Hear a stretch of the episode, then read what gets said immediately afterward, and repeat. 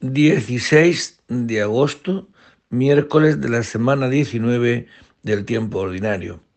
También celebramos a San Esteban de Hungría. Del Santo Evangelio según San Mateo.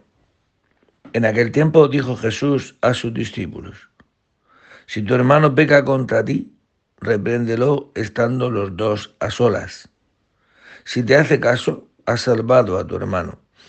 Si no te hace caso, llama a otro o a otros dos, para que todo el asunto quede confirmado por boca de dos o tres testigos.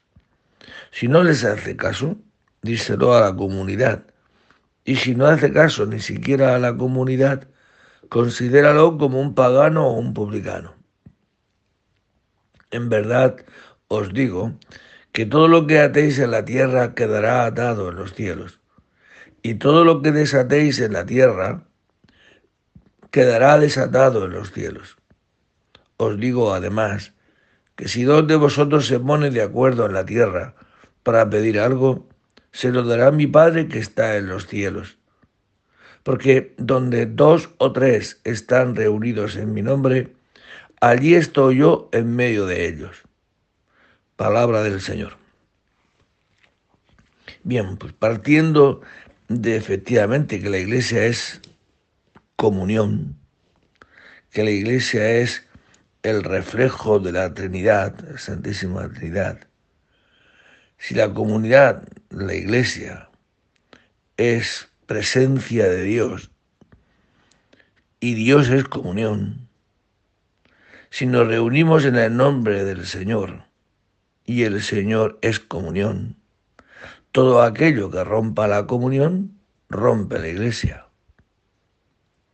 Por eso, a partir de ahí, pues las consecuencias. Si un hermano tuyo de esa comunidad peca contra ti, pues a solas, pues díselo. Y si te hace caso, es decir, si rompe la comunión, díselo a solas, y, así pues habrás salvado a tu hermano de que se vaya de la comunión de los hermanos. Si no te hace caso, díselo a dos o tres testigos. Y si no te hace caso así, pues dice, si no hace caso ni siquiera a la comunidad, considéralo como un pagano o un publicano. ¿Por qué? ¿Por desearle mal a ese hermano? No, sino para ayudarle a que tome conciencia de que la iglesia es comunión para una misión. Y la misión es de ser luz. Porque Cristo ha roto las barreras que nos separan a los hombres. Por eso cuando os juntéis los dos o tres en mi nombre, allí estoy yo porque Dios es comunión.